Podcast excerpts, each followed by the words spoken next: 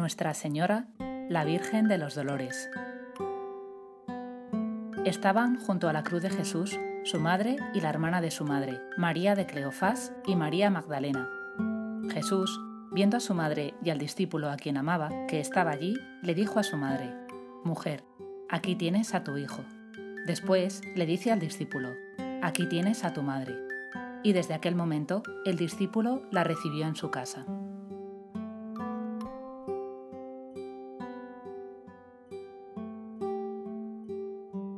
Muchas veces habremos contemplado, en un cuadro o en nuestra imaginación, la escena del Evangelio de hoy. Jesús en la cruz y a sus pies su madre, las santas mujeres y el discípulo amado. Queda sitio para nosotros, que somos también discípulos amados, fieles al Maestro en su hora. Jesús llama mujer a su madre, como también lo hizo en las bodas de Caná. Ella es la nueva Eva. La primera Eva fue también llamada mujer, pero engañada por la serpiente, desobedeció al mandato divino. Aún así, Dios prometió que la mujer se opondría a la serpiente, pues un descendiente de ella, Jesús, le aplastaría la cabeza.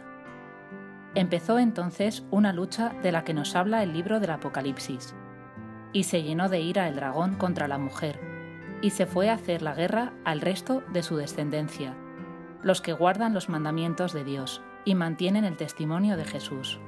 En definitiva, a los discípulos. No hay poder capaz de vencer a un discípulo que permanece de pie junto a la Madre de Jesús. San Juan Pablo II recordaba a María, silenciosa peregrina hasta la noche de la fe. ¿Cómo no aplicar a ella las palabras de la Escritura mirad y ved si hay dolor como mi dolor. En el Gólgota, María siente la espada que atraviesa su alma, anunciada por el anciano Simeón. Y en unión a la obra redentora el Hijo, se convierte en la madre que da a luz a todo cristiano, a todo discípulo de Jesús.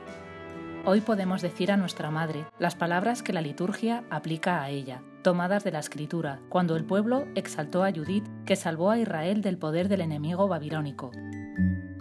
Tú eres la gloria de Jerusalén.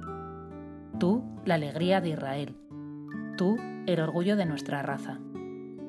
El amor a la Madre nos obtiene la gracia abundante para ser fieles a los mandatos de Cristo y nos libra de las asechanzas del maldito.